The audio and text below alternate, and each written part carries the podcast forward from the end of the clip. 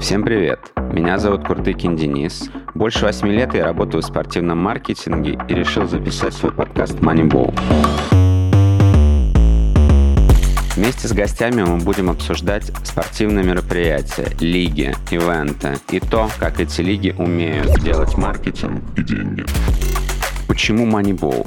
Ну, конечно же, потому что я очень люблю НФЛ и американский футбол, и это прямая отсылка к Супербоулу и вообще боулам, да, которые принято разыгрывать в североамериканском спорте.